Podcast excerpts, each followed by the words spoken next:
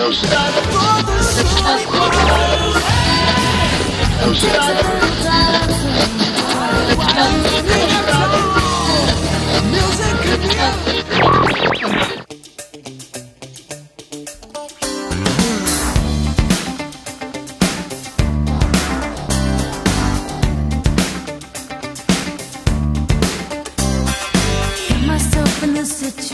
Muito bem, pessoal. Está começando mais um episódio do podcast Apenas Música.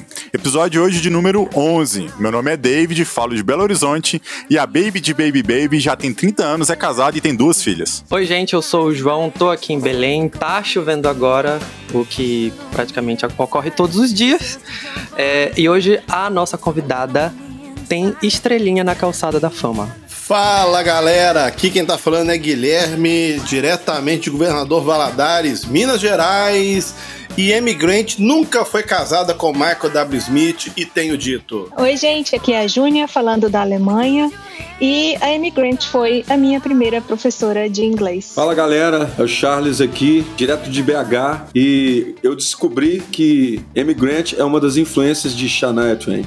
Oh, David, que história é essa que a Baby de Baby Baby tem duas filhas? Não, é zoeira, tô zoando, ah, tá. não sei É zoeira, é zoeira, só pra fazer graça, né? É só humor. É, porque ela tem cachorro, mas filha ela não tem, não. A Baby Baby tem duas filhas, dá, dá, dá. Muito bem, pessoal, e nesse episódio vamos falar da nossa queridíssima Amy Grant. Fica com a gente até o final, que eu tenho certeza que esse programa vai ser lendário. Sobe o som. A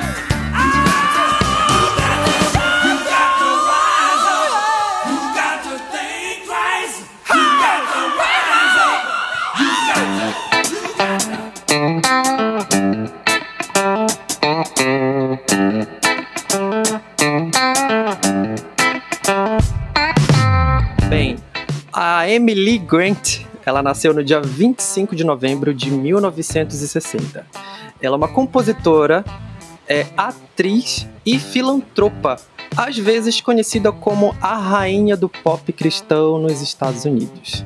Ela que já tem mais de 30 milhões de cópias vendidas no mundo inteiro, foi a primeira artista cristã a ganhar é, multiplatina ao todo, ela já tem mais de 17 músicas top 1 nas paradas americanas. Ela é a filha mais nova, né, de quatro. Ela é mais nova de quatro filhas. E ela nasceu é, na Georgia, médico, mas né? isso, o pai dela era médico, é médico. Era, não sei. E mas aí a família se mudou para Nashville, no Tennessee, a família dela tem origem lá em Nashville. Só que como o pai dela estava fazendo medicina, ele precisou fazer residência lá nessa cidade em Chicago. Então que era o período que ela nasceu. E aí então logo que eles se estabeleceram direitinho, eles voltam, eles voltam para Tennessee e tal, em Nashville.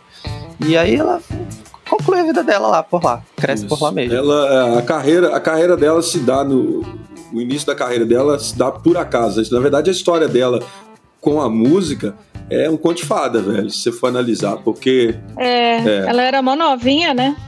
Que é, é, era novinha, cara, e ela tava trabalhando no estúdio, né? O que eu entendi foi isso, e que parece que ela tava cantando no meio do estúdio lá e pediu para gravar uma, uma, uma canção pra família.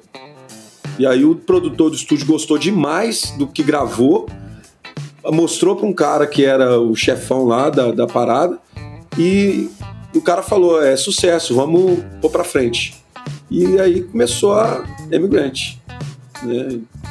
Isso em 1976, quer dizer, ela tinha 16 anos. Cara, que bacana. Isso aí, 16 anos. Lugar, Esse produtor amigo dela era o Brown Bannister. E ele, assim. Isso. Ele produziu. Cara, produziu Petra, Steve Kurt Chapman, Cecil Winans. Nossa, muita gente, muita gente boa. É aquilo, né? Quando é para acontecer, é para acontecer, não tem jeito. Imigrante ela começou muito nova, né? Então já foi falado aqui então com seus 16 para 17 anos, o primeiro disco dela homônimo de 77 é tanto prime... os dois primeiros discos, né, desses cinco primeiros anos da carreira dela, eu, pelo menos os dois discos dos anos 70, eles são muito a cara dos anos 70, né? São. E, e assim, talvez É, não sei se todo mundo vai concordar comigo, mas a voz da Amy, a, a voz da Amy Grant dos dois primeiros discos lembra muito, cara, uma, uma cantora da época que fazia muito sucesso, tá? Que era a Karen Carpenter. Não sei se vocês já ouviram falar daquele do, uh -huh, do Carpenters. Uhum. E, e quando você escuta a, a, o primeiro disco da Amy, você. Não, quem é da época vai. Não, mas lembra um pouco o, o tipo de som que a Karen fazia. Né? E. É. Mas, mas o que, que a gente percebe disso? Que é, é uma menina muito nova ainda no estúdio, muito inexperiente, então ela não tinha colocado ainda talvez a sua identidade sonora e e à medida que os anos vão passando, a gente vai perceber aí um amadurecimento do estilo dela e ela vai ter a sua marca registrada, né? O que é muito bom. É. E é nesse disco. Ah, pode falar. É interessante ver a influência né, que ela que tinha na época do, do country americano, né, cara?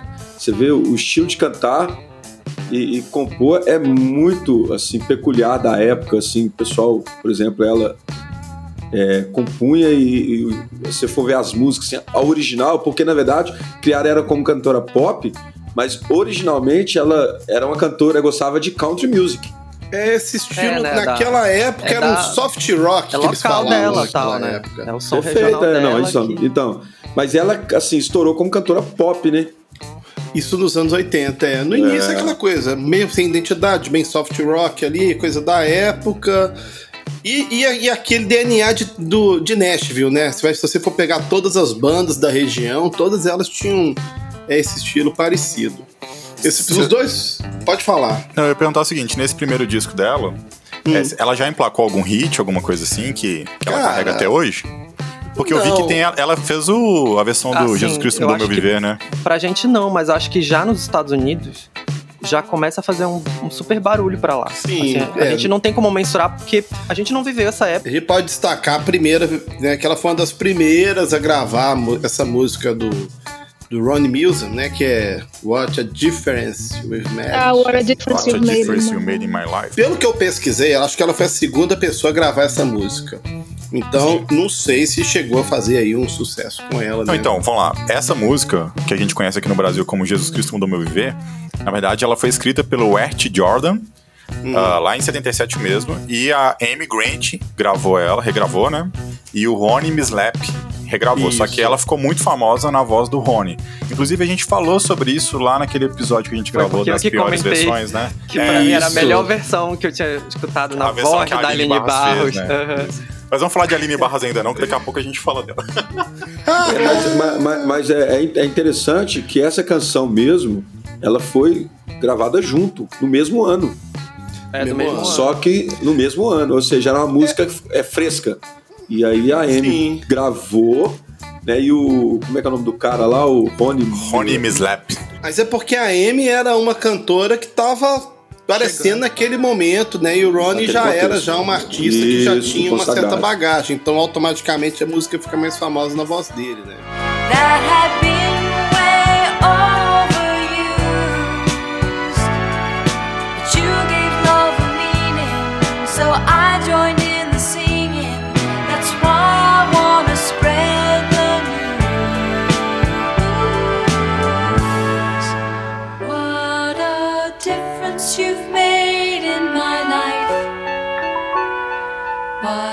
Não, eu ia falar o seguinte: o My Father's Eyes também é um, é um álbum que não, não tem nada assim de muito extraordinário, exceto essa música que né, dá o título do álbum, que é Isso. My Father's Eyes. E a coisa mais interessante né, em relação à, à, vida dela desse álbum é que foi lá que ela conheceu o Gary Chapman, que foi o primeiro marido dela, né? Com quem ela casou alguns anos depois. E essa Father's Eyes, ela, ela carrega, né? Ao longo da carreira dela. Assim, ela sim, vai tocando sim. ela nos shows. Né? É, de vez em quando. Ela fez um medley, colocou ela no medley. É um clássico dela, um dos clássicos. Olha, contando que a gente deve pensar que as músicas que estão agora é, disponibilizadas nas plataformas, elas foram colocadas recentemente. É, My Father's Eyes tem quase um milhão de reproduções. Então é uma música conhecida. Pô. É, não, é um hit então, dela. Vou, vou repetir minha pergunta, então. Podemos colocar My Father's Eyes como como o primeiro grande hit de Emigrant, meus amigos? Com certeza. Com certeza, só eu acho que isso já demonstra a força da, que tem um álbum. Né? Just like my father's eyes.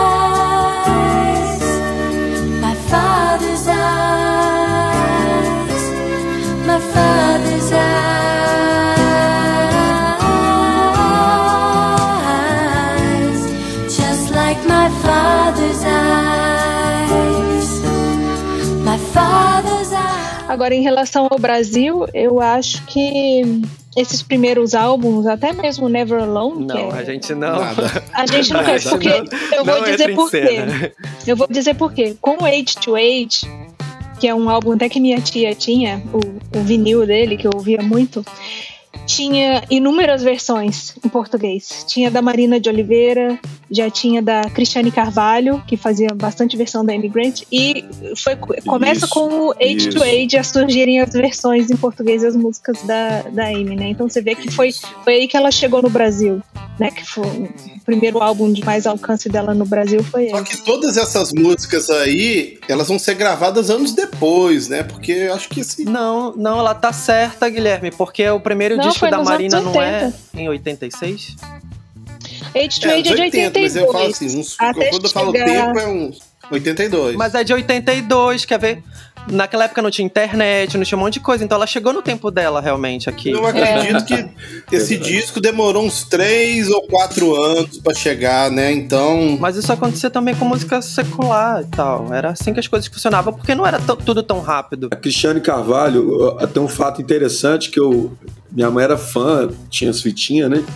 Cassete.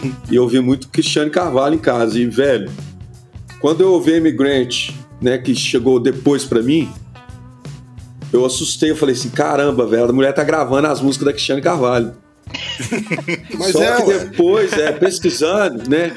Fui criando maturidade, fui criando maturidade e vi, cara, que era assim, o contrário. Eu falei, caramba, né? E aí eu fui. Aí você abre o leque, né? Que você fala assim, cara, que tanto de música é esse que o pessoal tá gravando de fora. Ô, Charles, imagina a minha reação quando eu pensei que Beatles tava fazendo uma versão do Toca, cara. Pois é, Eu realmente. te entendo completamente. É. É, cara. Assim, eu entendo, eu acredito que, né, igual o João colocou toda essa dificuldade da, do álbum gringo chegar no Brasil e tudo. Então, assim, esses discos, esses primeiros discos da Amy, alguém foi lá, trouxe, aí algum cantor aqui viu, gostou e foi regravando, mas por isso nós vamos ter aí um, um delay de alguns anos. E como só o cantor conhecia a música e o público geral brasileiro não conhecia, na mente do público geral, quem a música é da pessoa que fez a versão em português, né? E dá e vamos de versão, né, gente? É que é difícil pra mim, porque esse é um, um dos álbuns que eu ouvi muito durante a minha infância, né? Que a minha tia tinha esse álbum. Então, várias dessas músicas pra mim são famosas, vamos dizer assim, dela, né? Uhum. Tem El Shaddai, sem dúvida nenhuma, mas também tem Sing Your Praise to the Lord, tem é, é, Don't Run Away, que tinha um clipe, né? É, várias dessas aí. Inclusive, não sei se vocês sabem que Sing Your Praise to the Lord, aquela introdução com piano, quem conhece Uhum. essa música, é um trecho de uma, de uma sinfonia do Tchaikovsky. Olha. É, é um Olha. concerto para piano e orquestra número um. Aí, uma parte lá no meio do concerto tem esse pedacinho assim dessa essa introdução do piano. Eu falei, caraca, eu tava ouvindo. Aí eu pensei, olha o Tchaikovsky copiando a Immigrant. Não, e assim, eu tava vendo as apresentações dela ao vivo cantando essa música, inclusive, e a galera, tipo, pirando o público da Baby Grant com essa faixa, assim. A galera ia ao delírio quando ela cantava essa música.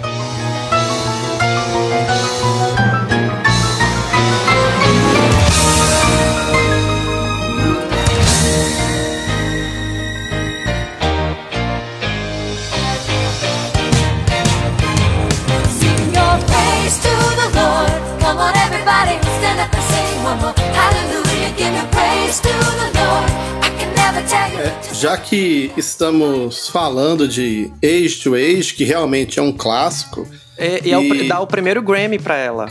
O primeiro Grammy é ela- o primeiro ela Grammy, ganha. inclusive. Não só o É. primeiro Grammy, ela ficou em primeiro lugar na Billboard Hot 100. Olha só. É tudo muito grande, Demi Grant. Eu fico impressionado É. com, com a carreira dela. Cara, e É tudo monstruoso. É, e o interessante de ver, cara, como que, que é, lá fora a música gospel, nesse, naquele tempo, já era é, Forte, tratada, né, cara? É, assim, Com respeito é, eu acho que hoje, né? hoje a música gospel tem menos força do que já teve Uhum. no mercado secular lá fora, né? Era assim, pareado, as, as brigas lá, tipo assim, É, hoje, hoje tudo mudou muito, né? Agora, uma curiosidade de Age to Age é que é o primeiro, é nesse disco que surge o Michael W. Smith como tecladista da banda da M, tá? E a partir desse disco, então ele vai acompanhar ali mais alguns álbuns e depois ele vai aí para sua, podemos chamar de gloriosa carreira solo, mas os dois sempre vão mantendo aí muito contato, os dois são, são muito amigos, muito próximos, um participa do show do outro sempre, né? Mas a história do Michael W. Smith começa também com esse disco aí. E a gente pode dizer que o Michael W. Smith, antes da Immigrant, então, era só mais um músico? Assim, na verdade, era, uma, era assim? um cara que estava tentando estrelar, foi descoberto na gravadora também, estava tentando, né, já era um artista é, com pretensão de trabalho solo, e a gravadora, como ele era um excelente tecladista e tal, produtor, aquela coisa toda, a gravadora colocou ele para acompanhar a Amy de primeiro momento. Né? E aí, aí, ele conheceu a Amy nesses bastidores ali e ela foi convidou o cara, né, pra, pra seguir com ele nessa pegada aí de, de fazer banda. Não só ele, como vários sim, músicos que a gente renomados. E aí eu não sei se, eu, se cabe aqui um momento eu dizer que eu falei a respeito da Shania Twain e tal. É, realmente ela é influência muito grande para Shania Twain, porque se você for analisar ali a, a ficha técnica da Amy Grant e pegar a ficha técnica da Shania Twain, você vai ver que os músicos se revezavam entre as duas. Entendeu? Em um tempo era só os caras assim. E, não, e depois também aconteceu do revezamento entre a Shania e o Michael W. Smith. Então. Que legal. Você entendeu? É, assim, os, os músicos era Assim, os caras eram, tipo assim, tudo conhecido. Tinha essa conexão Estados Unidos e Canadá e, e, tal. E os dois também se tornam parceiros de composição também, vão compor juntos. A Amy canta muita música do. do perfeito, perfeito. Do Michael, é um, o Michael canta é, muita São artistas dela. assim, icônicos, né? Então, Sim. nada como. Foi uma, tipo, como diz, por isso que eu acho que o pessoal fala que eles foram casados, né? Que foi um casamento perfeito. É, isso que eu queria, né? até, eu queria até comentar Cara, isso, a introdução do Guilherme, né? Que o Guilherme comentou aqui, brincando lá, que a Amy Grant não é casada com o Michael W. Smith. Nunca foi. Mas, os, assim, aos, aos desavisados, né? Porque você vê tanto eles juntos ali no, no meio da carreira deles que você começa a pensar. A galera começa a chipar os dois ali, né? Assim, tipo, nossa, cara, eles devem ser casados, alguma coisa assim. Porque... É, só que ela já era casada e ele também já era casado, Exato, né? Mas não, tinha nem, não rolou sempre... nem um crush, né? Como diz outro aí. Não, não rolou. É. Até porque o marido dela esposa dele estava nos bastidores, né? Não tinha como, assim. era parceria é, limitada à musicalidade mesmo ali e tal. E que, inclusive, é, era tipo assim, uma parceria muito forte, muito forte. Tanto é que Friends, em vários momentos do, de Michael W. Smith, Amy Grant vai aparecer cantando com ele. Porque é. são parceiros, assim, amigos mesmo e tal. É uma música que a gente associa com ele e ela, né? Eles cantando juntos.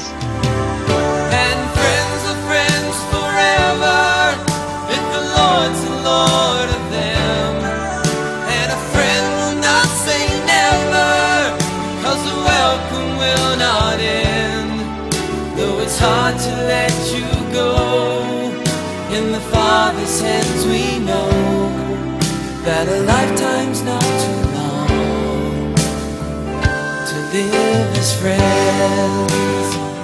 Ainda sobre esse álbum Age to Age, é, tem a famosa El Shaddai, né? que ficou muito conhecido aqui no Brasil na voz de Cristiane Carvalho. Carvalho, eu acho. Cristiane Carvalho. É, porque eu conheci essa música na, com a Cristiane Carvalho também. Acho que a maioria das pessoas no Brasil. Aí foi que eu tive Cara, choque. É, é, assim, essa música também tocou muito na voz de. Eram três versões que tocavam no Brasil naquela época: É o Shaddai Cristiane Carvalho. El Shaddai Emigrant e El Shaddai em espanhol com Danny Barrios. Hum. Não sei se alguém ah, aqui lembra de Danny Barrios, mas ele também tinha a versão dele. Um dia desse, um dia desse eu Jesus, comentei sobre ele aqui, regra, que ele regravou Kleber Lucas. Passou um filme na sua cabeça aí, ô Júnior.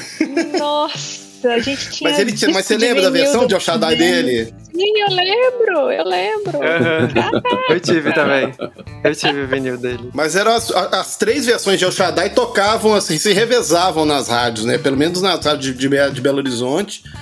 Acho que o Charles vai lembrar disso aí, que a gente é mais ou menos da mesma época, né, Charles? Então, vocês que moraram sempre aí nas, na, nas capitais, eu morei em São Luís e eu morei também é, no interior de Minas, então não, a gente não tinha rádio, a gente tinha álbum, de vinil, disco de vinil para ouvir. Então a gente tinha disco do Danny Darius e tinha.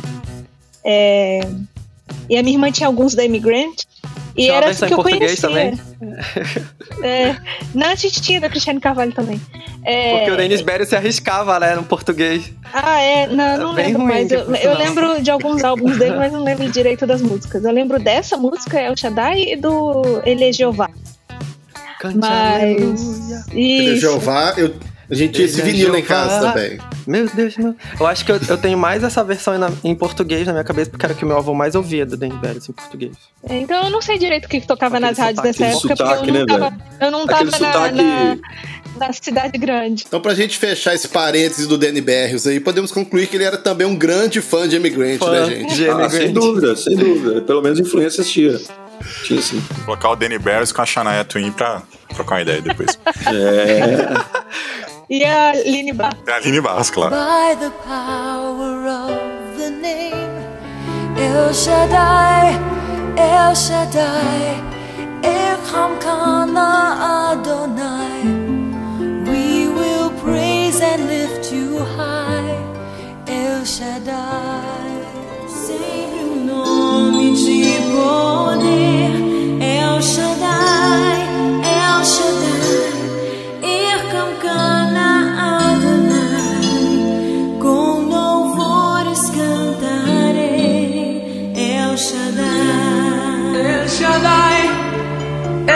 Shaddai, Adonai.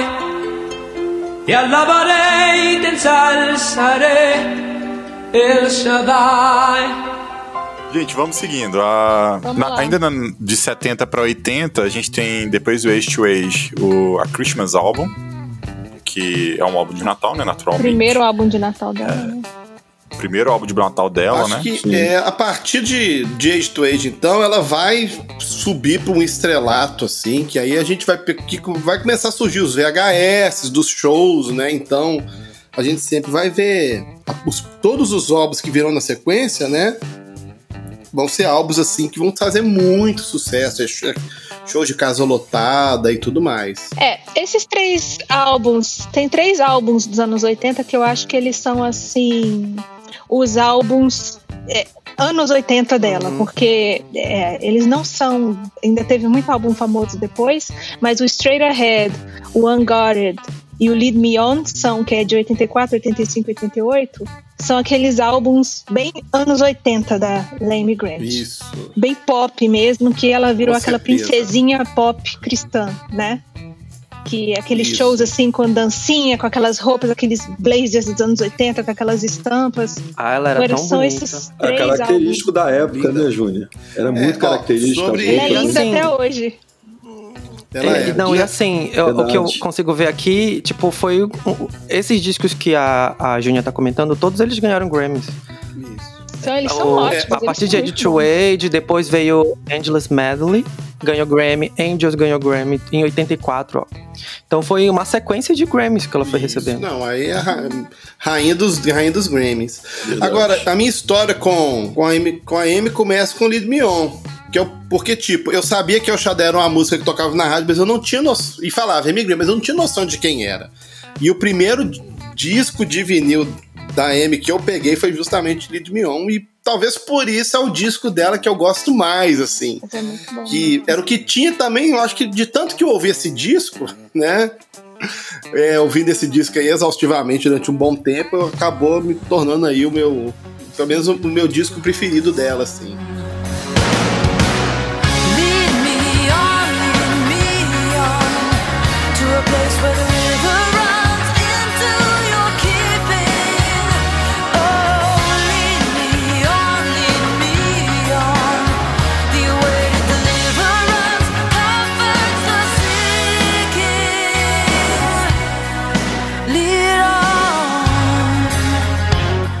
Não, acho que agora é o momento que a gente pode comentar da, da participação do dueto dela com o Peter. Como era o nome dele? Que cantava no Karate Kids. Peter Cetera. Isso, que é uma música famosa. Acho que foi a primeira música que famosa, uma música não tão cristã e de cunho romântico. Mas foi nessa época? É de 85. Ah, então foi.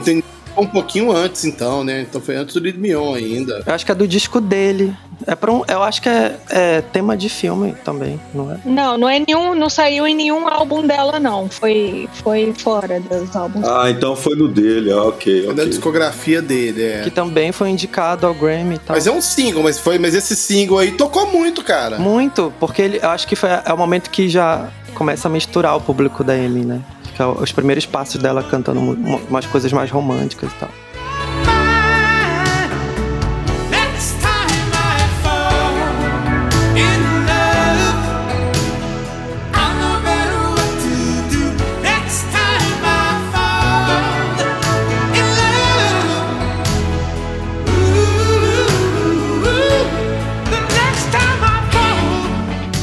Aí no Straight Ahead você ainda tem as, as, as letras das músicas ainda são muito cristãs, assim.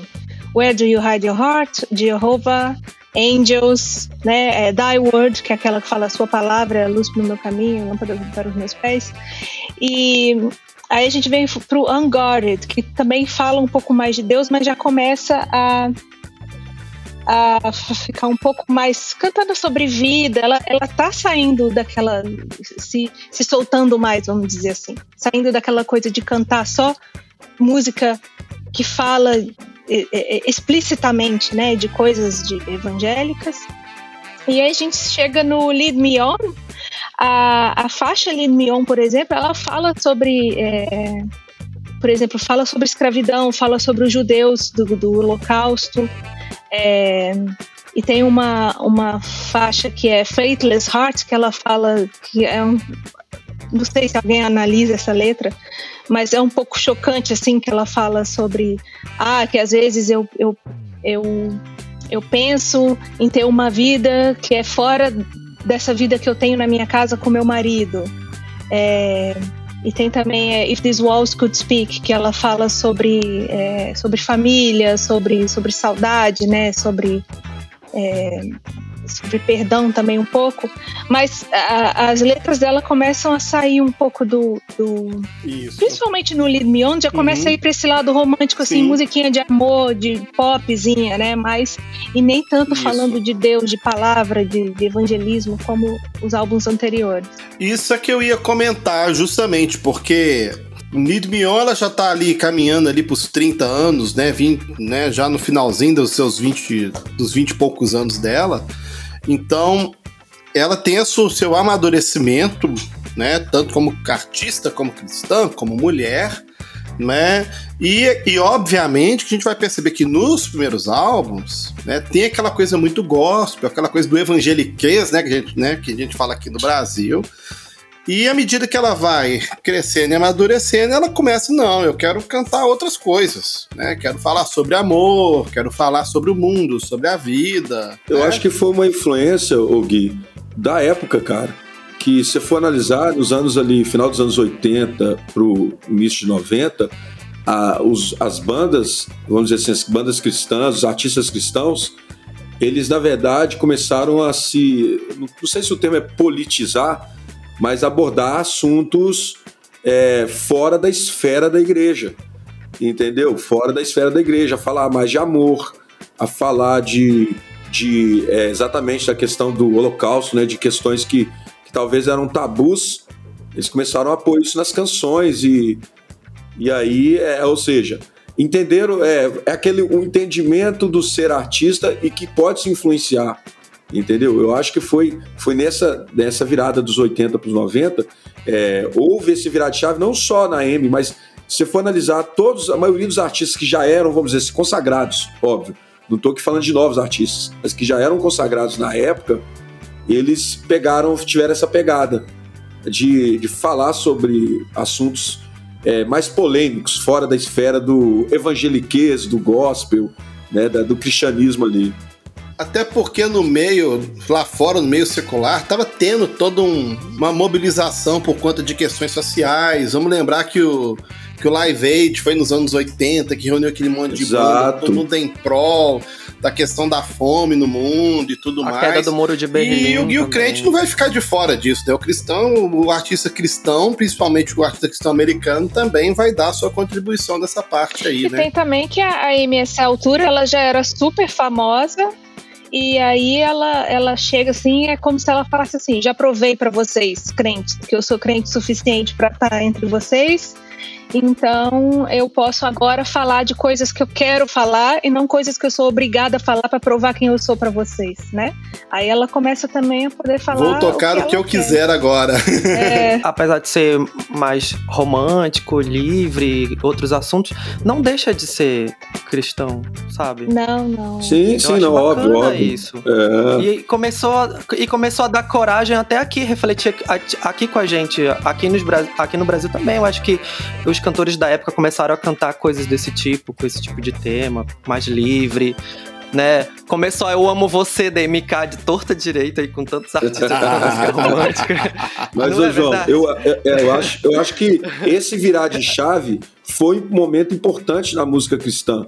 Né, porque foi realmente um virar de chave, porque a, a maioria dos cristãos, inclusive os, vamos dizer assim, os que faziam muito covers, começaram a repensar no que se cantava e exatamente a olhar para fora das quatro paredes, que eu falo das quatro paredes da igreja. Aí, Olha, peraí, o que, tá caixinha. acontecendo ali fora?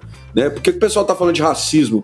Né? Vamos lá de Citalk. Por que, que o pessoal tá falando de. Michael W. Smith também falou muito sobre racismo. Né? Não- nem por isso deixa de ser canções cristãs. Muito pelo contrário. Eu acho que a, a gente ganha mais no cristianismo quando a gente aborda certos assuntos.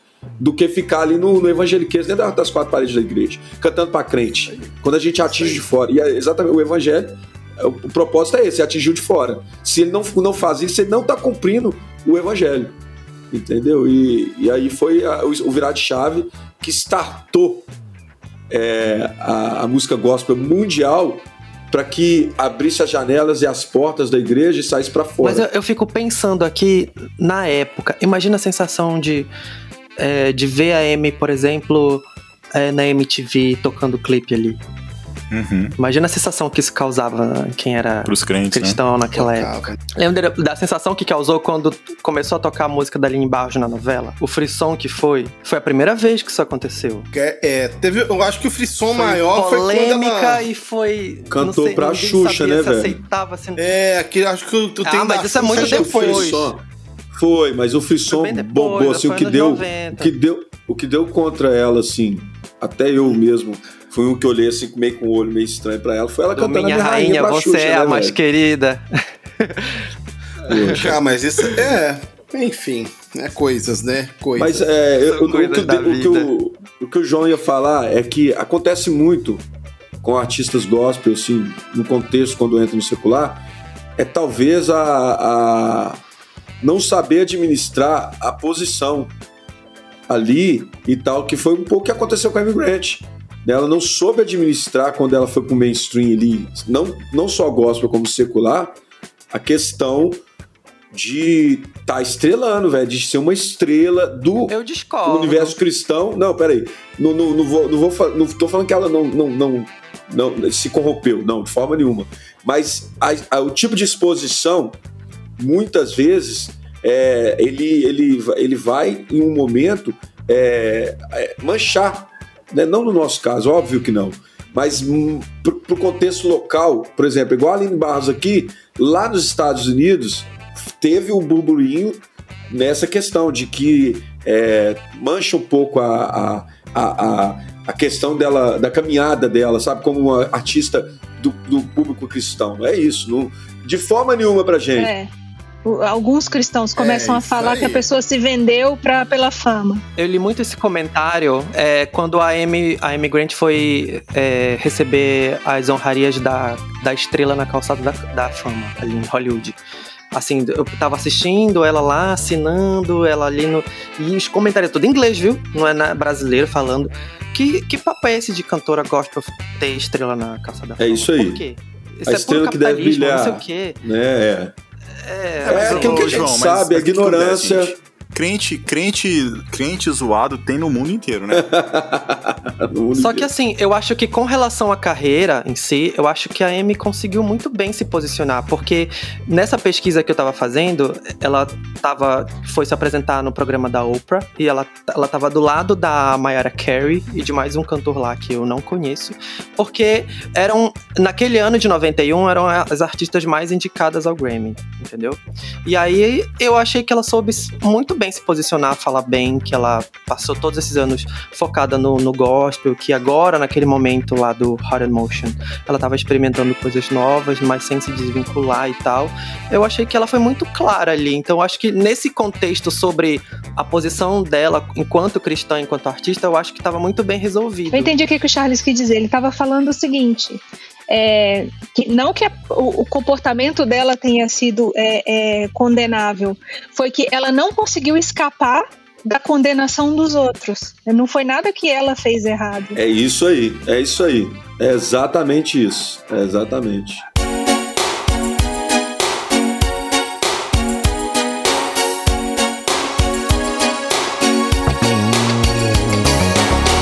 Gente, Harry Motion fez 30 anos agora, né? Teve, teve mó away aí sobre esse álbum. É alguns anos atrás. E aí, o que, que a gente pode falar da década de 90 da Amy Grant? Eu acho esse álbum bem diferente dos, dos três anteriores dos anos 80, que ele vem bem mais é, pop e, e não sei, eu acho ele um pouco. Eu achei o som bem anos 90, assim, já te foge daquela coisa anos 80 e já tra- apresenta a gente pra década de 90. Eu falar, eu não gosto muito desse álbum, eu acho ele um pouco supérfluo. Eu não- é, é um pouco chato da minha parte falar isso, mas eu acho ele pop demais. Eu acho ele muito assim. Mas é exata a influência da época, velho. Da época. Agora a gente já tem Madonna, Paula Abdul, é, Whitney Houston, né? Mayara Carey. É porque eu acho que assim, a pessoa ouviu muito Lead Me On durante três anos, o pessoal ouvindo muito Lead Me On e aquela coisa, né, que, que é um grande disco da carreira dela. Aí de repente, né, passam-se três anos, em três anos ela mudou, amadureceu mais, já pensou em outras coisas e veio com uma outra proposta musical. É. Teve quem adorou, né? Teve quem amou isso e teve quem, tipo, não, tá, essa imigrante aí tá diferente. Cara, ela seguiu, ela seguiu a, a, A onda que tava do- da época, velho. Tava acontecendo, Cara, os né? sintetizadores eles chegaram com peso naquela época, as baterias eletrônicas. Se você vê Petra, por exemplo, você vai ver claramente o Petra, é, ela, Amy Grant, Michael W. Smith já tava grande É, ali. mas na verdade, quando a gente entra em 91, essa parte do eletrônico vai, vai, vai, vai, dar uma, vai entrar numa decadência. É, porque isso é década de 80, né? Na É, o- verdade. Os Na sintetizadores. verdade, se você, se você for analisar bem o Não, Lead a Me On, Eurodance anos 90. Pô, até Eurodance 93, anos 90. 95 foi bem presente. Lembra cara. de Reason of the mas Night? se você for analisar os dois discos, Lead Me On e Hit Motion, Lead Me On é mais. Ele, é- ele soa mais eletrônico ainda. Se você for ouvir bem. Aí você vai ver, à medida que a década de 90 for passando. Não sei se eu concordo com É, isso, é, o, título, o título de A, a Hot Emotion é como ele é, bem romântico. Ele tem muita música romântica é, pra quem tá realmente querendo ficar apaixonado e tal. Por favor, não vamos a- a- associar romântico com coisa de mulherzinha, tá? Por favor. Não, até porque. Michael W. Smith era bem romântico e não era mulherzinha. E esse, o Harry Motion indicou ela pra vários prêmios, né, velho? É, o Harry Motion foi um sucesso comercial, né? É. É a maior indicação dela. Olha só o tanto de indicação que teve esse disco. Tipo, Foi oito, oito, né? quatro. Oito. Foram quatro indicações de gravação do ano, álbum do ano, som do ano Uhum. e melhor disco pop feminino. Tudo com Baby Baby. Não, é um descasso. Eu tô vendo que ela foi oito vezes premiada por esse disco, cara. Ela teve a indicação, ao, Ela, a- assim, indicação ao prêmio Dove, indicação ao Grammy, prêmio Grammy ela ganhou, Agora, indicações a MTV Awards, sim, hits em primeiro lugar na. Billboard, é, a hit por um oito semanas assim- em primeiro do Baby Baby. Só que assim, é que nem, é que nem o Kiss Me, só ficou na indicação, não levou nada.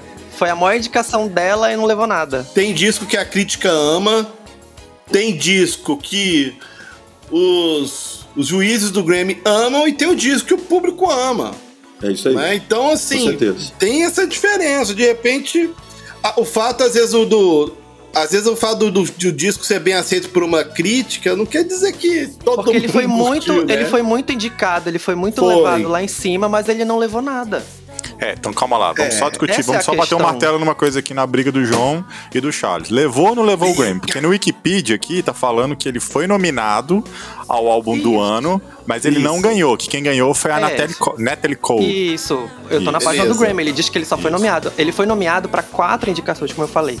Uhum. Gravação do ano, álbum do ano, som do ano Isso. e melhor cantora pop feminina. Mas não levou nenhum. Não levou Ele nenhum. Foi o trabalho dela mais indicado, mas não levou. Foi só Ó, nominado, então, Charles. De todo Isso, jeito, o- não é o meu álbum preferido dela, então não tem problema, entendeu? Mas, a, mas é, a Júlia a Júlia, a Júlia usou um termo ba- muito bacana, que foi é, assim, vamos, vamos ser frios, foi o, o, o álbum é, mais imaturo, né? Assim, eu acho que, que talvez sim, um dos mais maturos dela, né? Que ela deixou se levar demais Foi aí um pela onda pop, né? Foi um É, experimento. pela onda da época, exatamente. Eu acho que foi Ah, isso. gente, vendeu pra caramba, tá bom. Mas Ela esse Mas é é isso, cara. Ela tava É, na onda da época. E ela, já ganhou um, ela já era Então, ela ganhou um cara. bom dinheiro que esse ela disco A aí, é partir de agora, a partir de agora, que a gente tá falando do Hard Emotion, eu começo a não gostar muito dos álbuns da Amy.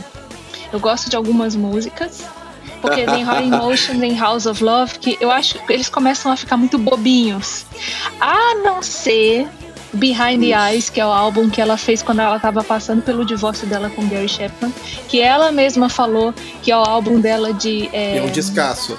Giletes e Prozac, que é o álbum quando ela tava deprimida. Então, eu fico pensando assim, coitada, né? Ela fez um, um- um álbum maravilhoso, sim, muito bom. Ela fez um álbum maravilhoso quando ela tava deprimida, o que é triste. Mas é o álbum, acho que é o meu álbum favorito dela.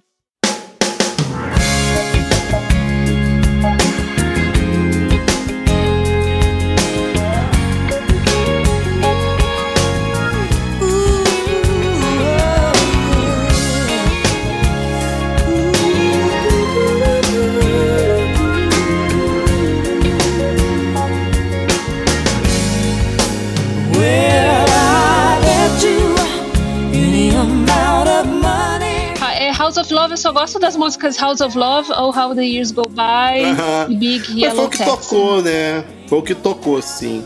Ô, Quem é o homem do Grêmio aí, ô João? Esse foi muito premiado, House of, of é o homem Love aí? Grêmio. Não. Não, não, ele passou, passou batido, né, João? Passou Não. despercebido. Tô vendo aqui. Ela só vai voltar ao Grammy. Ela só volta depois disso, depois dessa era, ela só volta a ganhar um Grammy já mais recente pra cá, no, em 2005. É o último Grammy dela. Mas pode ser que ela tenha ganhado no, no Dove, porque no Dove ela, ela foi indicada 26 vezes, então teve muito mais Ah, mas chances nesses Dove? prêmios. Quem é o Dove na. Emigrant deve ter ganhado o passado rodo em todos. Ela ganhou quatro vezes aqui Artista do Ano no Dove.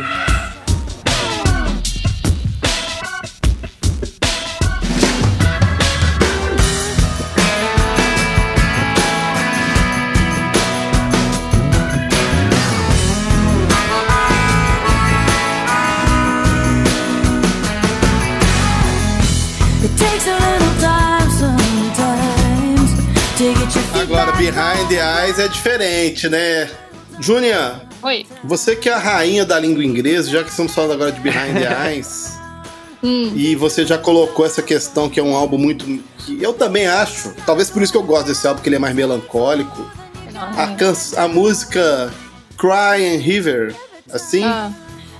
Hum. Reflete esse, essa, tris- é- é- essa, problematiz, essa, pro- essa problemaiada aí da vida dela. O que, que você me fala? Ai, disso? agora eu não tô lembrando da música. Eu Posso abrir aqui e te falar. Talvez seja o meu álbum favorito dela dos anos 90, que ele é um álbum muito mais cru. Ele não tem mais. Acabou, aí acabou aquela questão da eletrônica, de bateria eletrônica, volta tudo a ser uma coisa muito mais acústica. Isso. É uma banda pop rock, né? Mais orgânico, ficou mais orgânico de novo. E as ambições também, né? Agora é fazer a música por prazer. Você sente que ela não tava, ela não tava com vontade de ficar pulando no palco, provavelmente com esse álbum, vamos dizer assim, né? Então, É. você tá É. deprimida e não sei se vocês sabem que o marido dela, ele usava drogas e ele abusava dela, né? É, eu não lembro se Eita. fisicamente, mas pelo menos Chapman? verbalmente. O Gary. Chapman. Era, e ele era um artista também, né, cara? É Era isso que eu sim, Ele ele era era artista cantor. cristão, né? É, mas já. Então, O mundo lá não é diferente do daqui, velho. É, então o, o Né? casamento dela não, não acabou, né? Ele, ele, ele faliu espetacularmente, vamos dizer assim. Implodiu, implodiu. Isso, implodiu. Então você vê na, isso é refletido, quase todas as músicas são super deprimentes. Acho que só aquela Curious Thing, que ela, né, que é uma baladinha assim mais rápida e tal, que é um pouquinho mais animada, mas o resto é tudo realmente é o álbum do Prozac. Agora. assim. Vamos à capa. Que capa, hein? É.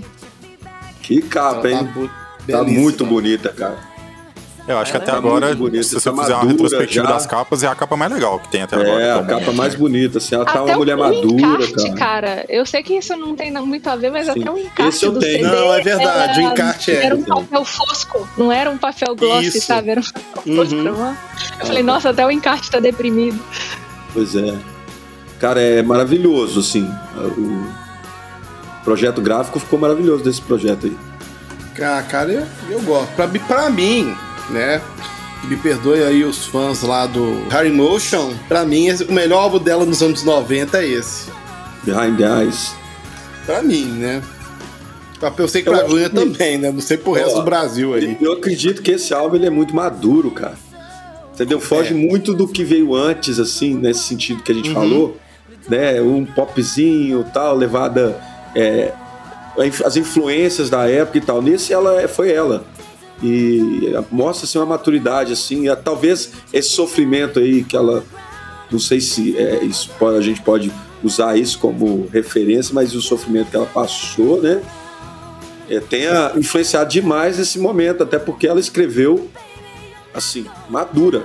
Madura, tipo assim, eu não vou brincar agora, isso não é hora de brincar, é hora de, de fazer música e tal. Vamos fazer música voltada pra, pra mim agora. Ela escreveu pra ela. Uhum. Então, mostra um pouco de maturidade.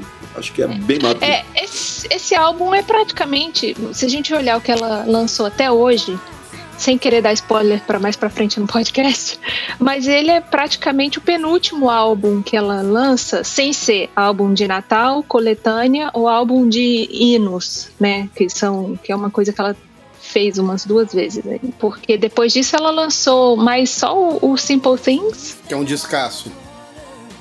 Você gostou? Não gostei muito esse- não. Ah, eu gosto, eu tenho, cara, eu tenho esse disco. Ouvir Então vamos, vamos só organizar as ideias então. Depois de Behind the Eyes, a gente tem um álbum de Natal, de 99. Ah, não, tem mais um. é- é, tem mais dois de, de estúdio depois desse. Hein, Júnior, você quer comentar sobre o divórcio da, da Amy? Foram dois burburinhos. O primeiro burburinho foi o divórcio. E o segundo burburinho foi quando ela casou com o Vince Gill, que o Vince Gill era um artista já consagrado no country. Perfeito. Aliás, É. eu tenho um DVD do Eric Clapton ali, Crossroads, que o Vince Gill toca com a banda dele, coisa fantástica, gente. Nossa, pai, coisa linda. É. Mas enfim. Quer falar a respeito, Júnior? Não, o que eu tenho pra falar é que na época eu fiquei chocada. É, eu era uma pessoa diferente na época, julgava muito mais. E eu fiquei horrorizada. Eu falei, nossa, uma, uma pessoa, um cristão se divorciando, né? Absurdo. É, e eu lembro que eu, eu de vez em quando eu comprava aquela revista CCM, não sei se vocês conhecem essa revista cristã. E saiu uma matéria Sim, de eu- capa eu com vi pela ela, internet já. com uma entrevista enorme com ela e ela falando e tipo, aí nessa entrevista falava, né, que nessa matéria falava que várias rádios cristãs americanas boicotaram ela e mas acho que isso pra ela não chega nem perto do que ela passou na vida pessoal dela, né? Apesar que uma coisa em cima da outra não deve ter sido nada fácil também. É, E na época ninguém sabia, porque ela não falou nada também, né? Sobre esse abuso que, e sobre o uso de drogas do Gary Chapman. Ela, ela não contou, ela aguentou tudo calada. Ela falou um tempo depois. E pegou malzão, né? Porque ela conheceu o Vince Gill, aí tava se divorciando, se, se apaixonou e ele também tava acabando o casamento dele com a ex-mulher dele. E ficou feião, né? Pra todo mundo. Agora, uma coisa engraçada que eu descobri depois é que a Sandy Perry também, ela também é, se divorciou. E no caso da Sandy Perry, Passou por isso. a- eu até admitiu- cheguei a te comentar que ela tava com problema do nome dela. é, a Sandy Perry admitiu que ela traiu o marido. Quer dizer, ela, ela fez pior do que a Amy Grant e eu não lembro de ter visto tanta crítica a ela quanto eu vi com a Amy Grant. Mas eu acho que o quilate do artista é diferente, viu? Não, a Sandy Perry é uma artista pra nós boa, que conhecida de auge. Lá nem tanto como é a Amy Grant. Entendeu? Pra aqui no Brasil, ela tem mais uma, uma- um destaque. Aqui pra nós brasileiros, ela tem um destaque, como a Amy Grant tem e tal. Mas lá fora, lá fora ela não é essa artista como é a Amy Grant. Vocês estão entendendo? Eu entendo que Sandy É, Perry e- e aí- e Amy Grant, e aí- Grant é, o- é outro questão- patamar. É, exatamente. E a, e a Amy Grant, naquela época, era aquela artista daquele tamanho, Uhum. daquele tamanho. E outra coisa, o erro dela talvez tenha não sido falar dos problemas que ela sofreu no casamento com o Chapman. E aí, e é tipo assim, e posteriormente ela ter se, se, eh, se relacionado com o atual marido dela, isso, Uhum. velho, entendeu? Aí faz aquela questão da especulação, que Foi a gente muito volta, rápido, né? né? A gente pode Ela entrar em outras discussões Acabou aqui. um e começou É, outro relacionamento foi. muito rápido. Não foi, né, o, o, o Júnior? É aí que tá, não foi rápido, porque ela já estava separada há tempo dele. Não É, assim, oficialmente. a, a Mas já aparência, né, estava ficou de separada. que foi, foi, tá, pulou de um pro É outro. isso, é isso. Quem é tava isso. olhando de isso. fora ficou com essa E impressão. talvez o ruim, erro né? foi esse, ela não ter falado. É. Entendeu? É. Ela, como artista, ela deveria ter levado isso. Mas é, é, era, era também um contexto da época, né? O artista ele era Sim. intocável, não podia mostrar fragilidade e tal. Não é igual hoje, essa questão toda do. Eu acho que até hoje ainda é um pouquinho assim. Foi, ela foi É, uma das primeiras a se assim. divorciar, né, gente? Hoje em dia, se você olha, ó, o Kevin do DC Talk se divorciou. é, teve, acho que um dos casos do Jazz of Clay se divorciou. A Lee Nash se divorciou, casou de novo. Assim, vários fizeram isso. Mas eu acho que a Immigrant, coitada, abriu caminho não só na música, mas nisso também, pelo jeito. É aquela coisa, mas é que com, com todo respeito aos, aos artistas citados aí, Mas, por exemplo, no Ela- caso da, da ela Sandy tinha- Perry, ela, ela teve que até dar uma adaptação no nome dela. Ela teve que tirar o I e a partir de agora usar o Y. é ela não porque. podia mais que associar o o marido dela e tal. Porque é o nome do marido, é verdade. Mas eu, eu entendo assim, cara. No caso da Emigrant, ela, ela tava num, num patamar muito alto, né? Então, quem tá muito lá em cima, a queda é um queda é pouquinho maior. maior, né? A pessoa, apanha, a pessoa apanha mais e tudo. Talk all you want,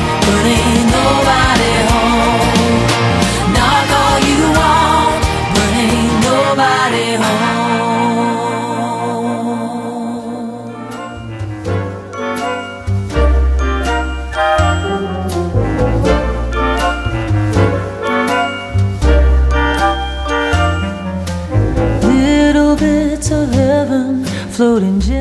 Chris- Christmas to Remember, 1999, mais um álbum de Natal da Immigrant. Lá o pessoal tem uma febre, né, pra gravar álbuns de Natal. Cara, questão eles amam cultural, álbuns né? Todo mundo grava lá. cara. O pessoal comemora muito, Natal lá de cara. verdade, né? Rende É, muito, o que eu percebi muito. aqui é que ela cara. gravou quatro álbuns de Natal e a gente não comentou nenhum, porque, tipo assim, a gente não liga muito pra isso no Brasil, Nenhum, né? De é. álbum de Natal, é. É É, carta a branca, gente né? tem a Simone cantando Então é Natal e tá bom, serve pra gente, pra todos os, os natais da vida. tá bom, né? Ela lançou em 2002 o Legacy Hymns and Faith, que é, foi o primeiro dela de hinos, né? De hinos tradicionais, vamos dizer assim. Vamos dizer que maravilha, né, cara? Ela cantando hinos ficou ótimo. Sim, eu gostei desse álbum. São aqueles tradicionais americanos, né? Alguns a gente conhece, né? Eu sou suspeito de falar que eu gosto, cara, dos hinos, assim, né? De quem canta hino.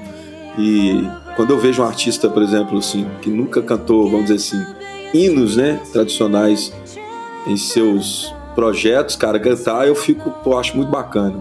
Porque isso demonstra a origem, sei lá, né, remete a tudo quando começou, a, a, né, as influências, o que que ouviu, né? Então você, tendo ou não, você acaba conhecendo um pouco daquela que o artista ouviu durante a trajetória dela ali e tal. É muito legal. O Michael tá fazendo isso agora, só isso também, né? É. Agora, nesse álbum, eu, eu dei uma de David, que ela gravou aquela música Imagine. E depois eu ouvi o Mercy Me. Aí eu pensei, não, olha, o Mercy Me gravou a música da Immigrant.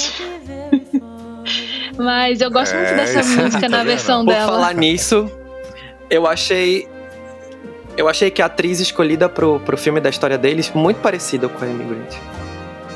Não, peraí, teve um crossover aqui agora. Você achou que a atriz que escolheram pro filme da história do- da música, que é do Mercy Me, é parecida Isso. com a Amy Grant? É, porque tem um momento que a, a Amy entra na história, né? Ah, ela- tá, entendi. ela Tem o Mark W. Smith Ah, tá. né? Tem.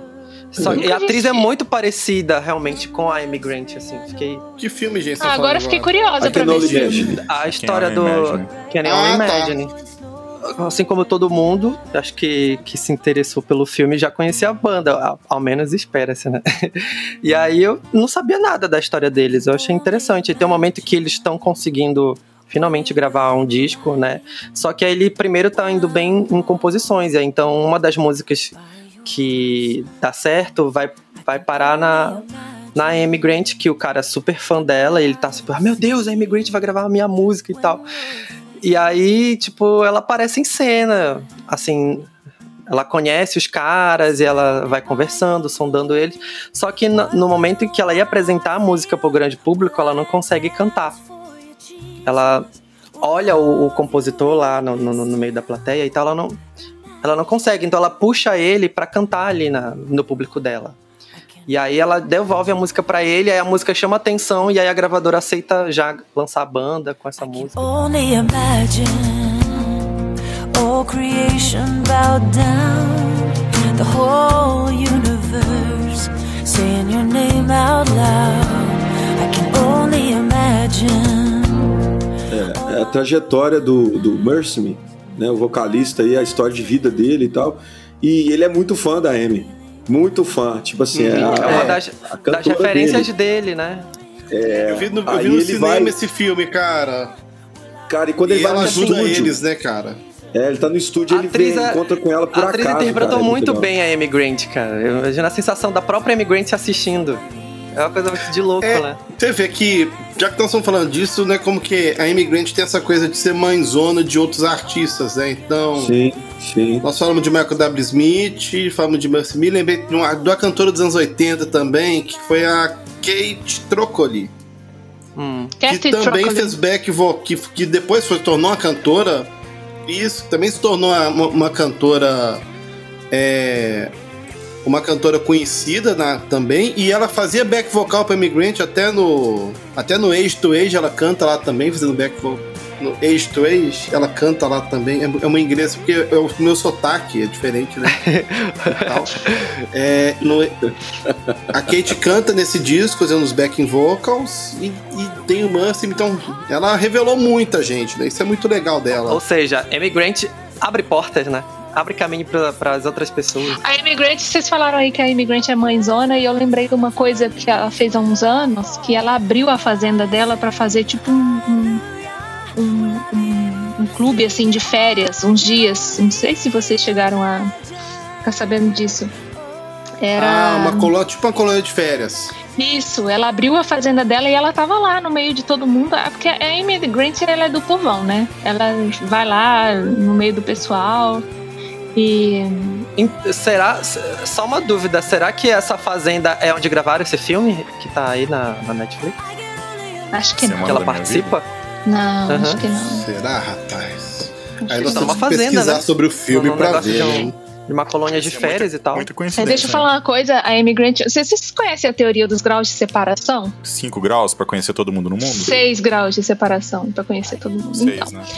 Eu posso dizer que eu tô a dois graus de separação da Amy Grant, porque a minha prima, ela trabalhava num.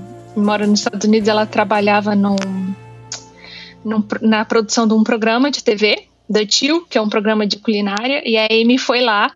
E aí ela conheceu a Amy e, e foi lá, abraçou, tirou foto. Aí eu falei, oh meu Deus, sonho, meu sonho é conhecer a Amy.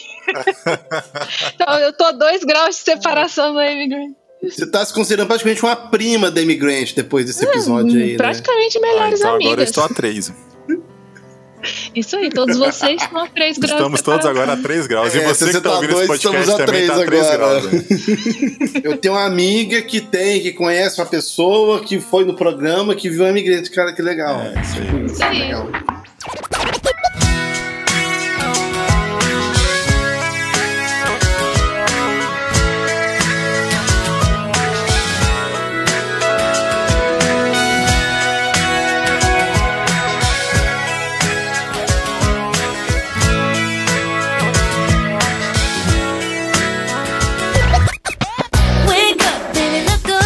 Agora a gente tá falando de Simple Things. Agora, agora é interessante, velho, que nesse álbum a, a- a- começa as composições com vários, né? Que é a era da, daquele monte de gente compondo junto, né? Que, que feats, né? acho que domina até hoje o mercado, né? A questão de, Uhum. Da por exemplo, parceria. a rap, rap acho que teve seis artistas compondo, cara. Uma música, Cara, seis e- artistas eu acho essa música tão legal. Acho ela tão pra- ela é muito pra cima. Cara, e se você que eu olha lembro desse a álbum ficha é técnica, Things, não lembro de nenhuma outra. Ah, cara, se você olha a ficha técnica do álbum, tem uma Cara, galera, o- velho. É uma o galera nível que dos gravou. músicos, Uma o galera nível que dos gravou. músicos desse álbum é uma coisa assim Ó. extraordinária, cara. Aí você tem aqui uns nomes, cara, que puxa vida. Eu vou... Depois a gente vai falar sobre alguns deles aqui em outro, outros podcasts, porque os caras são Katy realmente. Perry fez backing vocals nesse filme, desse álbum. Tem. É, ela tava nessa época ainda cantando com Hudson. P.O.D. É. e tal. Ela era Kate Hudson nessa época. Ah. Deixa eu ver. Tem o nome Nossa. dela aqui, ó. É, pessoal, só pra situar a galera aí, a Kate Hudson hoje é a Katy Perry, viu, pessoal? Ela Que já foi, foi, back. Já foi crente, já cantou é, com além- P.O.D. é, Cara, além- Ka- Não a Katy Perry... querendo- é, mas, nesse, mas nessa situação, acho que não precisa de falar que foi a Amy Grant que lançou a Katy Perry. Acho que Não, não. Acho que não, necessariamente. mas a história de Katy Perry vai um pouquinho com a história da Amy Grant agora, né? Enfim. Então eu estou a 4 graus de separação da Katy Perry, é isso? É isso aí. É, ué. Basicamente. Sensacional, obrigado, viu, Gênio? Disponha.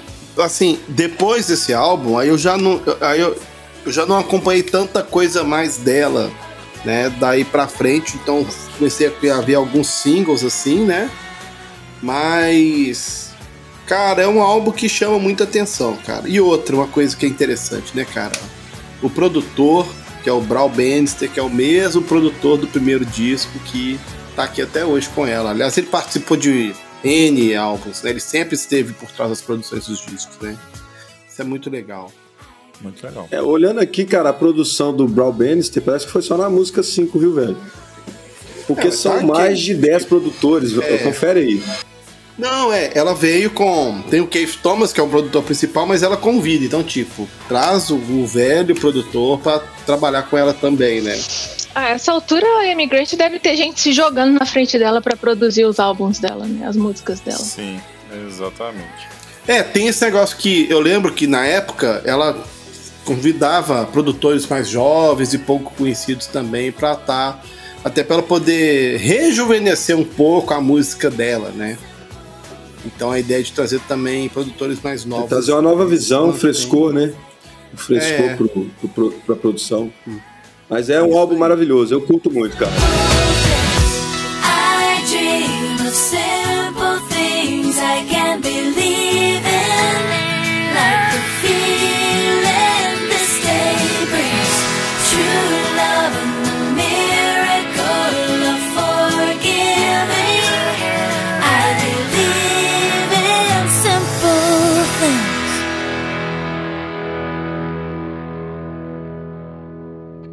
2005 a gente vai pra Rock of? Rock of Rock of Ages. Mais um álbum de, de hinos, É, né? De último-. De hinos, né? E a- Eu curto muito, como eu falei pra vocês, é um álbum que eu escuto muito. é.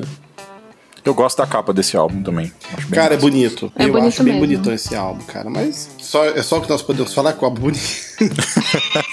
É porque é um álbum de é um álbum hinos, muito né? bem produzido, É, cara. É a muito última- bem produzido, é o último. Grammy dela e tal, então Eu acho que Sim, cara, É o é. tipo de álbum que, que, que o pessoal americano se identifica bastante, né? Porque são os, os hinos tradicionais dele. É como se. imagina se a Amy Grant grava um álbum de, de hino da harpa. Ia ficar todo mundo uh, no Brasil. Uhum. Mas pra gente, assim, é um pouco. Ainda é um pouco. Apesar da gente conhecer as músicas, talvez, né? De outras pessoas que gravam. Sim. Pra claro. gente ainda é uma coisa assim, ah, legal, mas acho que o valor tá mais ali pra, Tudo pra bem, questão de ok. ser tradicional, né? Do conhecido.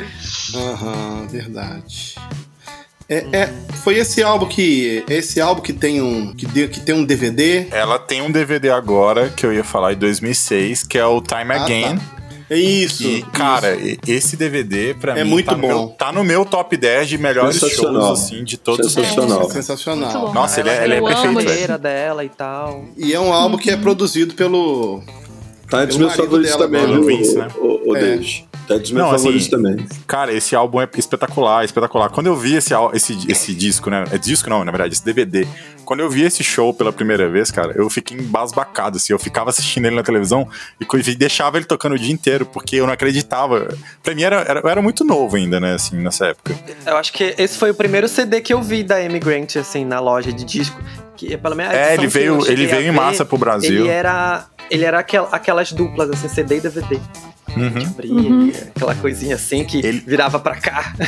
Sim, esse DVD Era é fácil, era, era fácil de comprar na época, né? Você achava ele em qualquer livraria, Nossa, e- o evangélico no Até eu Brasil. tenho esse. E, eu- cara, ele veio legendado. Ele veio legendado, Foi, assim, sabe? foi. Poxa, era muito legal, cara.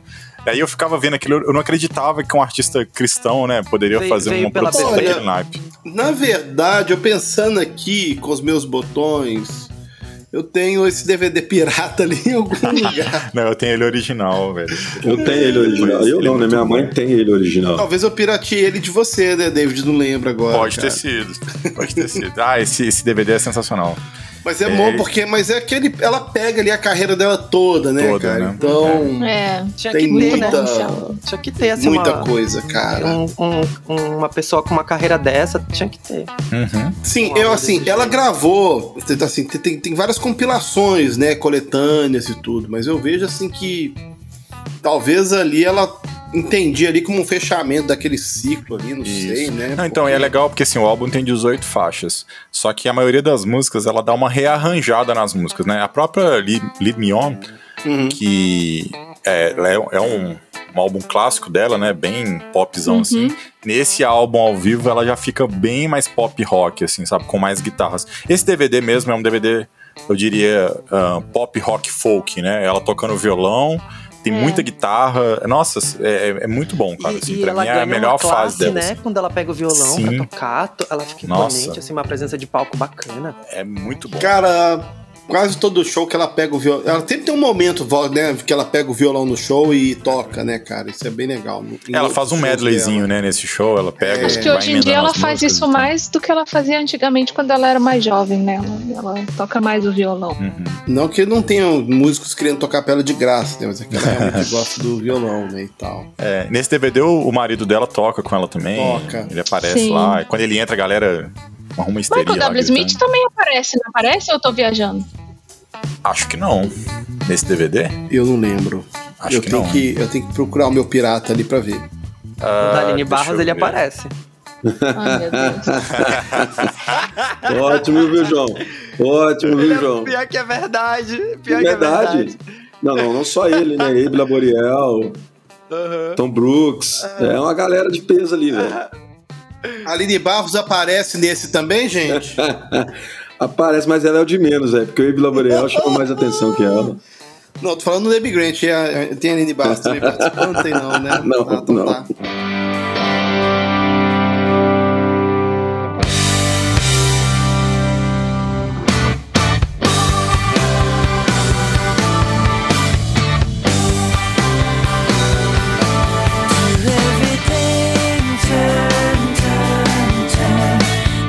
Então agora a gente vai pra 2010. Olha, estamos quase acabando, hein? Somewhere Down the Road. Somewhere down the road. É, esse álbum, eu tava olhando ele aqui agora, eu achava que ele era uma compilação. Ele é meio compilação, meio álbum de estúdio, mas é. eu não tô reconhecendo nenhuma das músicas. Só a Immigrant mesmo, ela tem um bilhão de músicas. E acho que tem música aqui que eu nunca ouvi. Sinceramente. Não, é é Somewhere Down the Road é do Behind the Eyes. Sim, mas tem músicas repetidas, mas tem músicas novas aqui. Tem. É, na verdade, eu acho que ela quis. É... Ah, vai, vai saber. ah, Talvez ela gravou oito músicas ela pensou: o que, que eu vou fazer agora? Tem pouca. Ah, pega a música de disco antigo e coloca aí. Né? Enfim. Esse, a- agora também a das eras do- dos EPs, né? Ela lança alguns e tal. É, é, mas esse aqui ainda. não, Mas aqui ainda tá. Ela ainda tá numa fase CD aqui ainda. Pelo menos nesse álbum. É, esse álbum tem oito canções novas.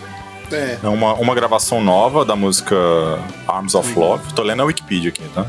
Que é do álbum Age to Age. Três músicas aqui que eles chamam de Story Songs. Eu não sei o que, que isso, quer Isso. dizer. Mas tá aí É. no Wikipedia. Esse já é um disco que ela montou, ela e o marido montaram um estúdio na casa deles, né? Então gravou tudo dentro de casa, né, cara? Aí a gente vai pra 2013, How Much Lux from Here. Esse eu já conheço um pouco melhor. É, esse tem uma música até com a Sheryl Crow, né? Deep as It Is Wide, e, um, e o Eric Paisley, que, que eu não sei quem é. Esse álbum ela compõe. Tem uma música que ela compôs com a, com a Cindy Morgan, com John Foreman. É, o que eu tô achando interessante é que mesmo a gente aqui, né, que é fã da Immigrant, com esses álbuns mais recentes, a gente não conhece tanto. A gente, o- a- a- os álbuns mais fortes da carreira dela foram esses das décadas de 80, 80 e 90, e 90, principalmente com 80, certeza. mas 80 e 90. Aí ela lança muita coisa agora nesses anos recentes que a gente não não registra no radar, sabe? Porque Sim, Mas, é, sim. é, é, eu vou destoar um pouco, porque sabe qual é a, a música que eu, que eu me identifiquei? A primeira música que eu me identifiquei assim, que eu fui parar pra entender a- o som da Immigrant, era de um EP pra. Era pra arrecadar fundos para as mulheres que estavam com câncer e tal, então que ela tem essa coisa de ser filantropa, né? E aí ela. A música que me prendeu muito, assim, quando eu escutei, que é She Calls My Day. Que é a música que eu, toda vez eu paro, assim, eu fico. Até repito, assim, quando eu dou de escutar e tal. E é de um. Ninguém comenta quase, assim, ninguém fala, porque realmente as músicas mais, mais novas, assim, de 2010 pra cá, ninguém meio que dá bola, né? Mas é, é a música que, que, por incrível que pareça, assim, que me chamou a atenção pra correr atrás da carreira dela, assim, pra, pra entender quem era a Immigrant. É uma música tão simples, assim, com uma letra tão gostosa.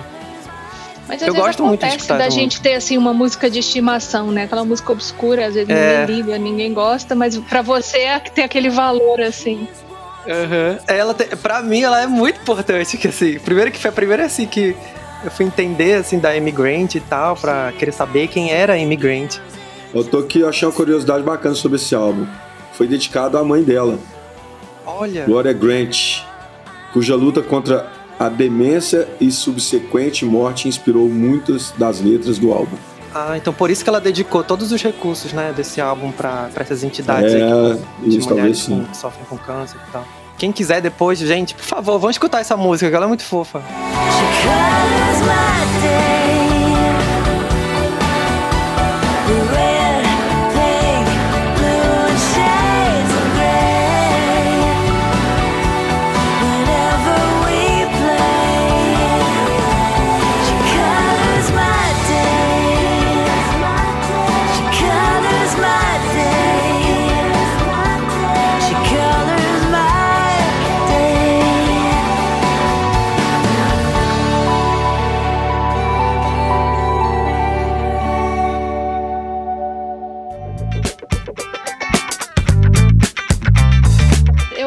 engraçado às vezes ver a- o ponto de vista do João, né? Essa criança de verão assim que chegou depois, porque eu ouço imigrante desde os anos 80. Eu nasci em 81. E a minha irmã mais velha, minha irmã é nove anos mais velha que eu. Então, eu era criança, minha irmã já era adolescente e ela ouvia é, os álbuns, né? Ela tinha esses três álbuns principais dos anos 80. Então eu ouvia, que- quando eu falei que a Immigrant foi minha primeira professora de inglês, eu tava falando sério, eu ouvia os, os álbuns dela e pegava o encarte com a letra e ficava lendo e tentando aprender, né, o que ela tava cantando lá. Pegava o, É, então eu peguei essa pegava o época. Collins assim, ia traduzir. é, eu peguei desde a, a, a minha, a minha infância mesmo, ouvindo a Immigrant, então a Immigrant já fa- faz parte, assim, da minha história. Aí eu acho legal ver, assim, alguém que chegou depois e, e- e pegou o bonde andando e sentou na janelinha pra... Eu não sou mais tão jovem assim, gente, também. Não, é, porque é, é, é muito legal, né? Porque, tipo, no caso dele, que ele já vai pegar assim, Emigrante, vai aparecer toda a discografia, tá tudo pronto. Basicamente, eu vi, né? Que é o nosso caso, o disco chega, você espera. Demorava pra chegar, aí você tinha que esperar dois, três anos pra lançar o próximo. Aí no caso agora tá tudo pronto, né? Né, pra você saber da história quando você era fã, é igual a, Uhum. a Júlia falou, você tinha que ir lá comprar CCM, é, para ter um acesso, ler. Quem não sabia inglês tinha que se virar ali nos 30 para debruçar, traduzindo letra, palavra por palavra, pra saber o que estava escrito ali, cara. Então, é assim, Teve uma. CCM Brasil, teve uma versão brasileira da CCM. Sim, mas ela foi limitada demais, assim, não, não, não- não- deu continuidade e foi um período. Na verdade, foi o período daquele período do, do, do estrondoso da. Do, do, do- como é que é, da Revolução Cristã, né? Que teve, da Renascer e tal. Foi, foi só Isso, aquele é. período que tinha. Isso, foi da a CCM Renascer. Da Ren- Que eu acho que era a própria Renascer que traduzia, é, Era. fazia as traduções Renascer. e tal. Trazia os era artistas, legal. né? Então. Pois é. Daí em Vamos 2016 você tem o último álbum de estúdio dela, né? Que é o Tennessee Christmas. Mais um álbum de Natal, pra variar. Mais um álbum de Natal. E de lá pra cá, estamos aí num hiato, né, cara? Então, ela lançou um, um- Eu tava dando uma olhada aqui. Tem um, um single que ela fez com o Mark Ma- Martel, que é aquele cara da Nosso Down Here. Mark Mattel. É O Mark Martel é é maravilhoso, nosso cara. O álbum dele é maravilhoso. Do, O nosso do- Fred Mercury Fred. Do, Mercury. Fred Mercury, né? Nosso Fred É. Mercury Gospel. Nem sei com é gospel, muito mas o Mark? Martel tá. Não, mas, Mas não é gospel não, é. Martel não é gospel não, é. É, ué. Não, mas Mark- acho que o não, Mark o Martel projeto é o dele não é vocalista do. Não. o projeto dele, que ele faz coisa do Queen, que ele incorpora lá o. Não, tem um Fred solo Mercury, dele, não. um projeto solo dele, que eu acho que não é gospel não. Não, ele né, viajou, não, esse, não, esse que não ele é. viajou com o Mike W. Smith, Não. Eu não é gospel que- não, cara. Eu vi Não, que não mas era então, é gospel. porque a Immigrant fez uma participação com ele na música The Christmas Waltz, foi de 2020. Num, num, num álbum aqui, é, Thank, Thank God's Christmas, que inclusive é uma música de Natal do Queen, né? Aí eu, eu tentei achar aqui qual álbum é esse, mas eu não encontrei nada, gente. Mas eu sei que essa música é uma música do Queen, talvez, é- como tá o Mark Martel no meio, com certeza deve ser alguma coisa do Queen aí. Além de ser a, a princesinha do pop, como a Júnia falou, ela também é a rainha do Natal, né, cara? É. Seria a Mayara Carey do Puxa. crente do Natal. A né? Ela faz As todo associações não ano. param. Ela faz todo ano apresentações de Natal ali na região dela, ali pelo Tennessee. É, e muitas vezes ela faz com o Michael W. Smith também. Eles fazem uma série de, de shows de Natal. E ela faz com ou com o Michael W. Smith e às vezes também com o marido dela, com o Vince Gill. É, mas ela é mesmo a rainha do Natal. O pessoal acho que já associa ela com. Tipo, um, seria uma- um Roberto Carlos gospel americano, assim? ou- Que só aparece em dezembro, no Natal, final de ano. A necessidade de fazer associação, né, cara? Não morre. Se ela, Cara, se ela gravar aquela música do John Lennon, que é, o, que é a versão né, original da música da Simone, aí pronto. ah, aí, tá. Aí sim, hein? Aí Tá sim, war is over. É isso aí. Gente, pra terminar, acho que a gente podia dizer só uma palavrinha aqui, bem expressa, sobre o legado e a influência dela. Porque acaba que a gente já falou isso desde o começo que a gente tá Sim. aqui falando e babando na Migrant e tal. A gente tá falando do legado e da influência dela. Mas como que a gente pode concluir esse podcast?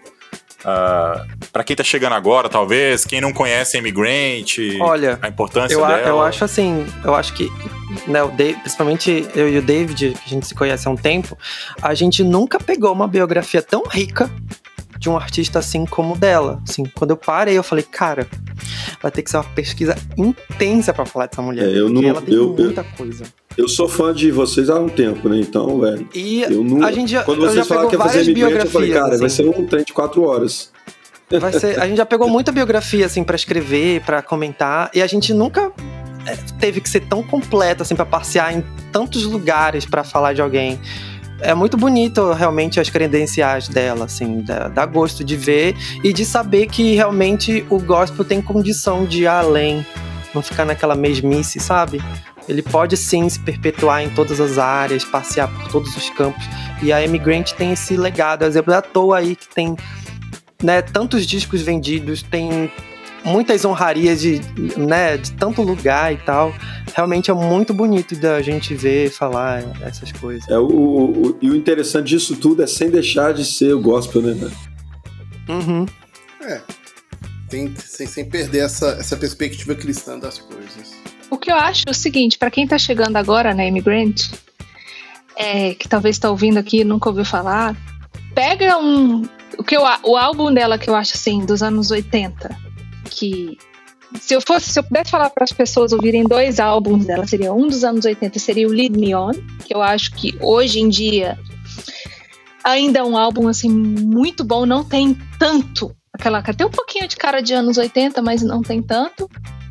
E Behind the Eyes, que eu sou parcial para esse álbum, mas eu acho que o Behind the Eyes mostra o potencial dela, sabe? O que ela pode ser, é, é, como as músicas, os vocais, a profundidade das letras.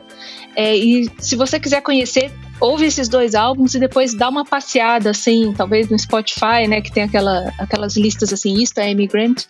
E ouve lá um pouquinho, porque. E ouve pensando que essa mulher, ela, ela deu forma à música cristã internacional e, consequentemente, a do Brasil também, nos anos 80, e, e- ela abriu caminhos mesmo, né? Não só na carreira dela, como também abrindo caminho para outras pessoas, como a gente falou aqui, Michael W. Smith e tal. E esse tempo todo, eu acho ela uma mulher muito classuda, sabe? Ela, ela manteve, ela, ela não mudou, ela mudou um pouco o estilo musical, mas ela, quem ela é, Amy Grant, é, é- é a mensagem que ela passa, você vê que ela não mudou. Ela foi uma, uma época pro pop, as pessoas falaram mal dela pra caramba, teve problema pessoal, o casamento se divorciou, falaram mal dela pra caramba, e ela continuou ali, né? Tipo, não, não desceu o nível, continuou ali a imigrante classuda de sempre. E hoje ela ainda é assim. Se você for ver os vídeos dela, o Instagram dela, ela é uma pessoa assim extraordinária mesmo, a vida dela, a carreira dela, quem ela é como pessoa. Eu acho que ela é realmente assim uma pessoa extraordinária. Ela sim tá acima da média, então, eu acho, né? Ó, interessante, Ela é, pode ela é falar. acima da média, ela é acima da média, isso Cara, tem com certeza. Ela, ela tem propriedade pra falar. É, Eu acho. agora, Lead Me On, ele foi relançado, vocês sabem, né? Foi. Uhum, Em teve a 2008. edição de aniversário de 20 anos, né? É, cara. Então é um álbum assim, igual a, a, a Júnia falou, citou aí, que é um álbum para se indicar para essa geração nova mesmo, que é um álbum que você vê claramente que ele foi relançado. E é um álbum, assim, é um dos, um dos- álbuns mais icônicos dela, né? Eu posso, eu posso dizer assim desse álbum.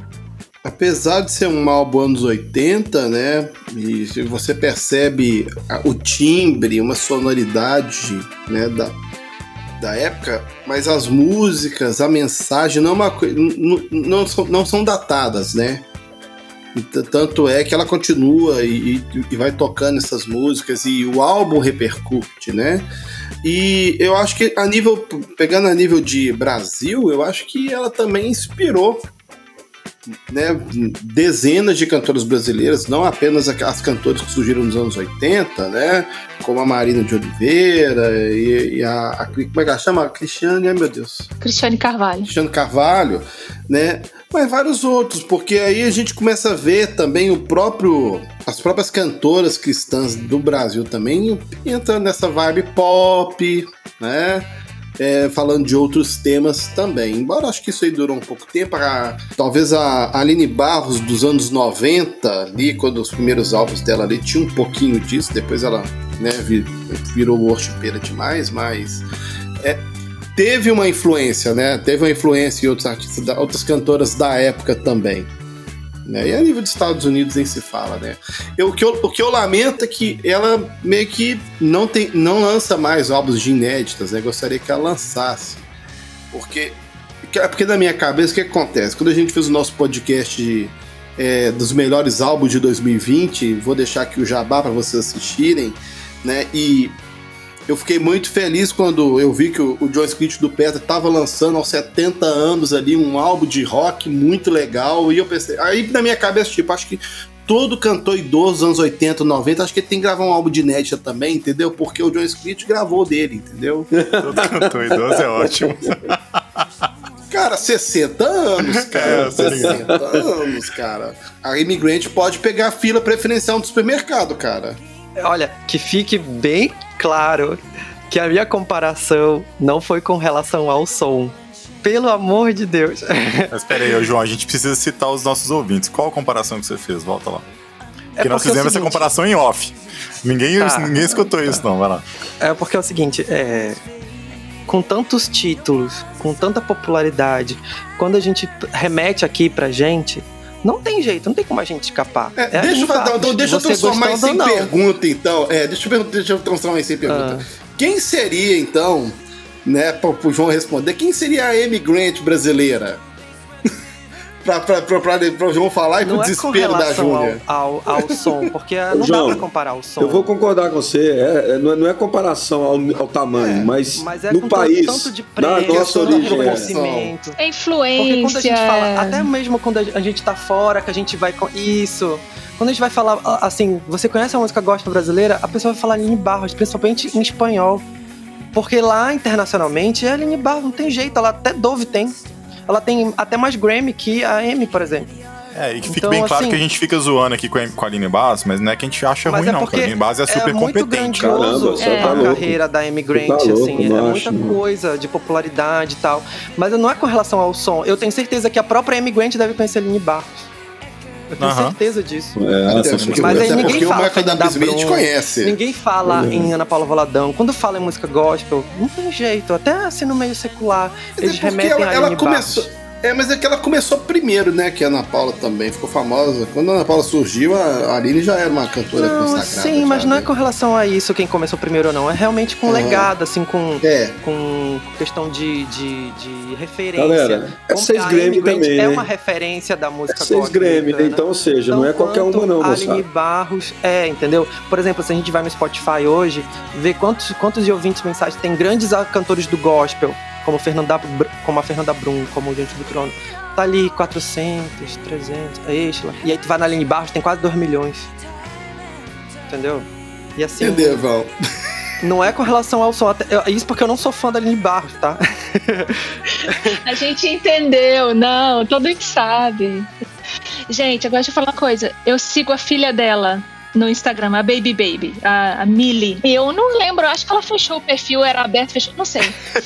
A que, a que apareceu no Grammy? Isso, é, a Millie.